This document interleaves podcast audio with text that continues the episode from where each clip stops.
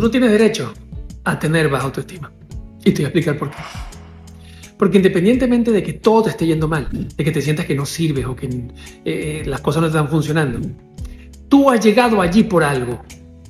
Tú llegaste allí a través de una serie de experiencias y de situaciones en tu vida que te dejaron allí donde estás.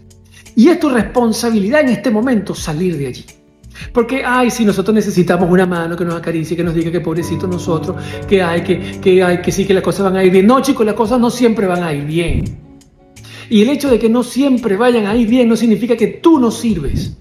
Significa que hay una combinación entre suerte, inteligencia, resiliencia, capacidades, sociedad, cultura, ambiente que también nos afecta. No creas que todo es tu culpa. Así que no tienes derecho a tener baja autoestima. Lo que tienes es el deber de enderezarte, fortalecerte y seguir adelante. Ese es tu único deber. Así que levántate y anda y triunfa.